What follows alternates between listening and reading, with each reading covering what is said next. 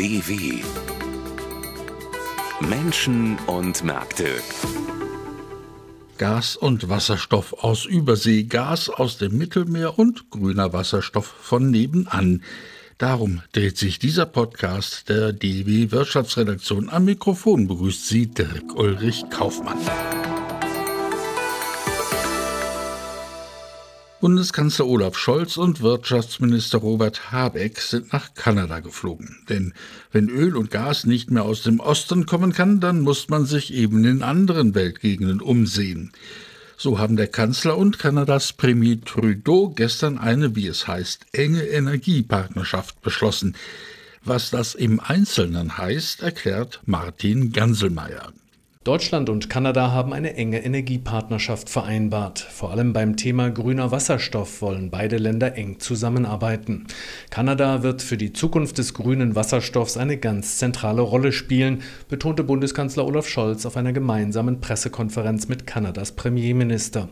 Justin Trudeau versprach, Kanada wird ein zuverlässiger Produzent sauberer Energie sein. Schon am Dienstag wollen Scholz und Trudeau in Neufundland ein Abkommen über die Produktion von grünem Wasserstoff unterzeichnen.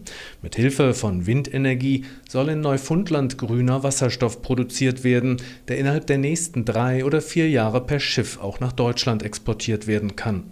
Noch unklar ist, ob Kanada in den nächsten Jahren Deutschland auch Flüssiggas liefern kann. Trudeau versprach zwar, Kanada schaue nach jeder Möglichkeit, wie man den Deutschen und den Europäern helfen könne. Die bisherigen Pläne für LNG-Terminals an der Ostküste Kanadas seien jedoch nicht wirtschaftlich gewesen. Das im Westen geförderte Flüssiggas müsse einen weiten Weg durch Kanada zurücklegen, bevor es nach Europa verschifft werden könne. Bis dahin werde Kanada aber auf jeden Fall mehr Flüssiggas für den Weltmarkt fördern und über seinen Terminal an der Westküste exportieren.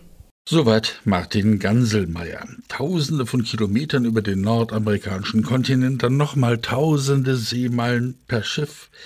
Das ist ein langer, ein teurer, ein umständlicher Weg, der allein schon eine gewaltige Umweltbelastung ist. Es könnte aber auch einfacher, schneller und günstiger gehen. Demnächst jedenfalls. Ludger Katzmierzak meldet sich aus den Niederlanden, wo gerade eine Wasserstofffabrik in Betrieb geht. Mit seinen 132.000 Solarmodulen ist der Sonnenpark in Osterwolde der größte in der Provinz Friesland. Er versorgt 17.000 Haushalte mit grünem Strom. Und manchmal, so Projektentwickler Willem de Vries, produziere die Anlage sogar zu viel Energie. Das passiert aus zwei Gründen. Erstens wird gerade im Sommer zwischen März und August mehr Strom produziert, als benötigt wird. Und zweitens regulieren auch die Preise den Bedarf. Wenn die in den Keller gehen, dann schaltest du die Anlage besser ab. Um überschüssigen Strom aber nicht verloren gehen zu lassen, ist im Frühjahr gleich neben dem Solarpark die erste Wasserstofffabrik der Niederlande eröffnet worden. Auf einem kleinen umzäunten Gelände stehen eine Handvoll Stahlcontainer mit Hightech-Innenleben. Hier, so Dan Schröd vom Netzwerkbetreiber Allianda, werde aus Strom Wasserstoff gemacht. In diesem Prozess wird Elektrizität aus dem Sonnenpark mit Wasser zusammengefügt. Das führt zu einer chemischen Reaktion, bei der Wasserstoff und Sauerstoff freigesetzt werden. Der Sauerstoff entweicht in die Luft und der Wasserstoff geht in einen Druckkompressor und kann danach in Gasflaschen oder Tankwagen transportiert werden. Erster Abnehmer für den grünen Wasserstoff aus Friesland ist ein Anbieter für ökologische Kraftstoffe, der im Land drei Wasserstofftankstellen betreibt. Dan Schröd ist allerdings davon überzeugt, dass der Markt wachsen wird. Wasserstoff wird schon bald als erstes an die Großindustrie gehen, an Unternehmen wie den Stahlproduzenten Tata Steel, der Erdgas durch Wasserstoff ersetzen muss.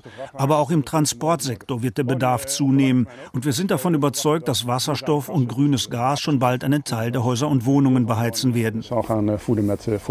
Arle Kort führt in Osterwolde ein Taxiunternehmen. Er möchte seine Fahrzeugflotte über kurz oder lang komplett auf Elektroantrieb und Wasserstoff umstellen. Am Ortsrand könne dann eine Art Raststätte für alle Pkw, Busse, Motorräder und Fahrräder entstehen, die mit grüner Energie unterwegs sind. Dann wollen wir hier gerne auch eine Tankstelle mit Wasserstoff installieren, die über eine Leitung direkt mit der Fabrik verbunden ist, sodass der Wasserstoff nicht mehr über Land transportiert werden muss.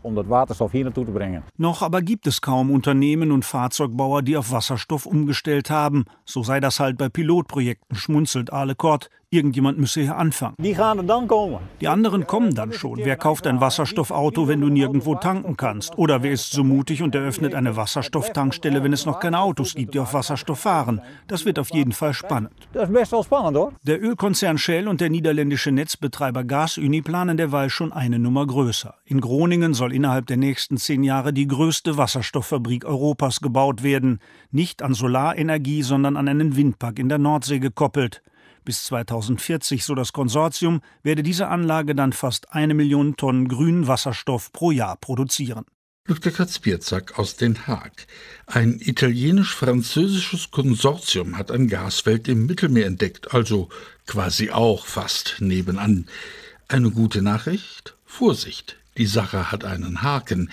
Der Fundort liegt nämlich vor Zypern. Da liegt Ärger in der Luft, weiß Karin Sens. Es ist ein wichtiger Fund, schreibt Italiens teilstaatlicher Energieversorger Eni. Er gehört neben dem französischen Unternehmen Total zu dem Energiekonsortium. Zyperns Energieministerin spricht im staatlichen Rundfunk von einem reichen Erdgasvorkommen von 70 Milliarden Kubikmetern und das in guter Qualität. Nach Medienberichten könne es aber noch ein Jahr dauern, bis man beginnen kann zu fördern. Das könnte allerdings zu zusätzlichen Spannungen mit der Türkei führen. Gewässer um Zypern gelten mit Blick auf Bodenschätze teils als umstritten. Das hat mit der Teilung der Insel in einen griechisch-zyprischen Teil im Süden und einen türkisch-zyprischen im Norden zu tun. Die Türkei hatte Anfang des Monats selbst ein Bohrschiff ins östliche Mittelmeer geschickt, um nach Erdgasvorkommen zu suchen. Erste Bohrungen fanden vor kurzem nördlich von Zypern statt, in einer Region, die nicht als umstritten gilt. Griechenland und Zypern befürchten allerdings, dass das Bohrschiff auch umstrittene Gewässer südlich der Mittelmeerinsel ansteuern könnte. Vor zwei Jahren war die Lage in einer ähnlichen Situation eskaliert. Karin Sens berichtete, neue Energielieferanten sind schön und gut, aber wie gestern Wirtschaftsminister Habeck gesagt hat, die erste Maßnahme muss sein, Strom zu sparen, im Großen wie im Kleinen. Doch wie schwierig das ist, zeigt die Reaktion des Handelsverbandes Deutschland auf diesen Stromsparappell. Philipp Eckstein. Sicherheit und soziale Verantwortung in den Städten. Dafür sorge der Einzelhandel mit der Schaufensterbeleuchtung, vor allem in den weniger frequentierten Zeitfenstern in der Nacht, sagte der Hauptgeschäftsführer des Handelsverbands Deutschland Stefan Gent den Funke Zeitungen. Das Energiesparen dürfe nicht auf Kosten der Sicherheit gehen. Komplett dunkle Innenstädte halte er für schwierig, so Gent. Hier sei Augenmaß gefordert. Er verwies darauf, dass der Handel bereits jetzt Energie spare, etwa beim Kühlen und Heizen der Geschäfte. Beleuchtungen könnten auf LED umgestellt werden.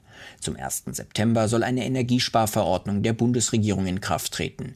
Diese sieht unter anderem vor, dass Schaufenster in der Zeit von 22 Uhr bis 6 Uhr früh nicht beleuchtet werden dürfen. Türen und Fenster von Geschäften sollen nicht dauerhaft offen stehen. Im Einzelhandel wird befürchtet, dass auch das dazu führen könnte, dass Kundinnen und Kunden fernbleiben. Der Handelsverband hat deshalb bereits eine Plakatkampagne angekündigt mit dem Slogan Tür zu, Geschäft offen. Ein Beitrag von Philipp Eckstein. Es gibt aber auch Branchen, in denen das Sparen wirklich nicht einfach ist. Das geht dann nicht von jetzt auf gleich und teuer ist es auch noch. Meine Kollegin Insa Vreda hat eine Firma besucht, die Fliesen herstellt. Dazu braucht man sehr viel Energie. So viel, dass im Moment eine langfristige Planung gar nicht mehr möglich scheint. Wir fahren auf Sicht.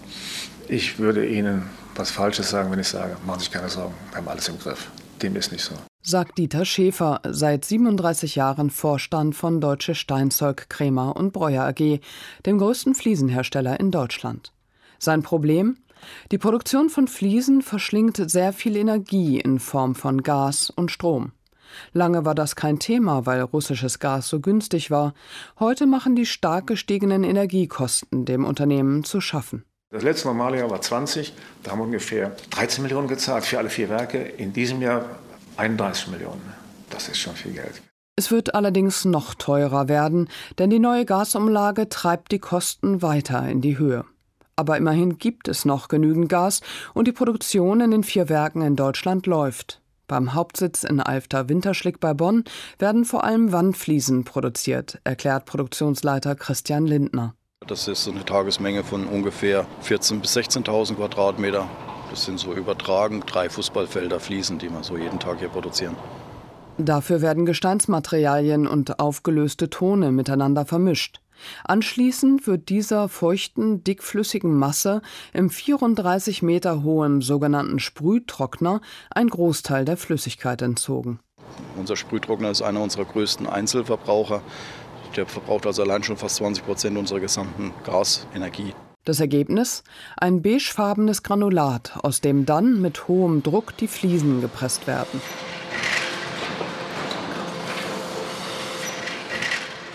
Auf schmalen Fließbändern scheinen die Rohlinge dann in Reih und Glied durch die Halle zu schweben. In verschiedenen Maschinen wird ihre Oberfläche weiter bearbeitet, bis sie schließlich automatisch durch die verschiedenen Brennöfen transportiert werden. Also wir haben insgesamt vier Öfen, in denen der erste Brand stattfindet. Anschließend haben wir nochmal vier sogenannte Glattbrandöfen, in der der zweite Brand bei nochmal 100 Grad höherer Temperatur, also 1150 Grad stattfindet. Und dann haben wir noch weitere Trockner und aber auch Dekoröfen, bei denen eventuell die Trittbranddekore dann hergestellt werden. Über eiserne Rollen werden die Fliesen per Fließband durch die Öfen geführt. Neben den 75 Meter langen Öfen, in die das Gas von außen durch Rohre eingeleitet wird, wabert die Luft von der ausströmenden Hitze. Schaut man auf die insgesamt verbrauchte Energie, so verschlingen die Öfen den Großteil des Gases. Wir sind sehr abhängig und wir können auch nicht morgen umstellen. Das heißt, wir sind nicht in der Lage, jetzt auf ein anderes Element umzustellen. Sagt Vorstandschef Schäfer. Flüssiggas oder Biomethan seien keine Option, weil dann die Brenner umgestellt werden müssten. Während der Bundesverband Erdgas, Erdöl und Geoenergie gerade verkündet hat, die Gasvorräte würden wohl für den kommenden Winter ausreichen, wenn Russland weiter wie zuletzt Gas liefert, wenn wir normale Witterungsbedingungen bekommen und wenn die Gasspeicher durch Einsparungen beim Verbrauch weiter gefüllt werden, wie geplant. Eine Reihe von Wenns. Was aber, wenn das Gas im Winter nicht mehr reicht für alle deutschen Unternehmen? Dann entscheidet die Bundesnetzagentur, wer noch wie viel Gas bekommt. Wir sind für die Gaslieferung nicht systemrelevant. Wir haben Signale bekommen. Sie haben uns gesagt, sie werden uns dann irgendwie reduzieren. Sagt Vorstand Dieter Schäfer. Nur wie und in welchem Ausmaß ist noch nicht klar. Anders als in der Glasindustrie würde ein Runterfahren die Öfen nicht ruinieren. Unwirtschaftlich wäre es aber schon. Langfristig müsste über Alternativen zum Gas nachgedacht werden, meint Schäfer. So ein Brenner, der mit Gas arbeitet, kann dann nicht automatisch mit Wasserstoff arbeiten. Wir müssten alle Öfen umrüsten. Also wir müssten so jeden Ofen, wir haben das mal durchgerechnet, um die 600.000 Euro. Wir haben in den vier Werken 18 Öfen. Also das ist ganz, ganz schwierig. Aber das ist ein langer Prozess. Ich glaube sicherlich, dass das langfristig sich ändern muss. Aber das ist für die nächsten zwei, drei Jahre überhaupt nicht denkbar. Dabei ist die Energie noch nicht einmal das einzige Problem, das deutsche Steinzeug zu schaffen macht.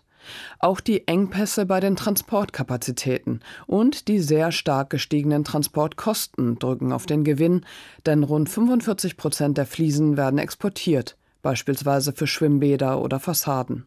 Wir haben versucht, das über den Preis weiterzugeben. Wir machen sogenannten Energiezuschlag und sagen, pass mal auf, du musst pro Quadratmeter drei Euro mehr zahlen. Das fanden die nicht lustig. Wir haben es durchgesetzt, aber haben auch viel Prügel bekommen. Aber es, es klappt schon. Schwierig wird es für das fast 150 Jahre alte Unternehmen auch im Geschäft mit den Privatkunden. Die hohe Inflation und eine zurückgehende Konjunktur bewirken, dass bei vielen Deutschen das Geld weniger locker sitzt. Und ich glaube schon, dass die Renovierung und auch der Neubau in den nächsten ein, zwei Jahren schon deutlich zurückgehen wird. Das wirkliche Problem ist, wir sind halt eben, ich sage mal so, ein Kannprodukt. Wenn Ihre Heizung kaputt ist, müssen Sie. Wenn Ihre Fliesen Ihnen nicht gefallen, können Sie noch zwei Jahre mit leben. Und das ist ein Riesenunterschied. Insa Wrede hat die Deutsche Steinzeug in der Nähe von Bonn besucht. Ihre Reportage beendet diese Ausgabe von Menschen und Märkte. Michael Sprenger im Studio und der Ulrich Kaufmann im Homeoffice bedanken sich für Ihr Interesse. Bis morgen. Das war ein Podcast der DW.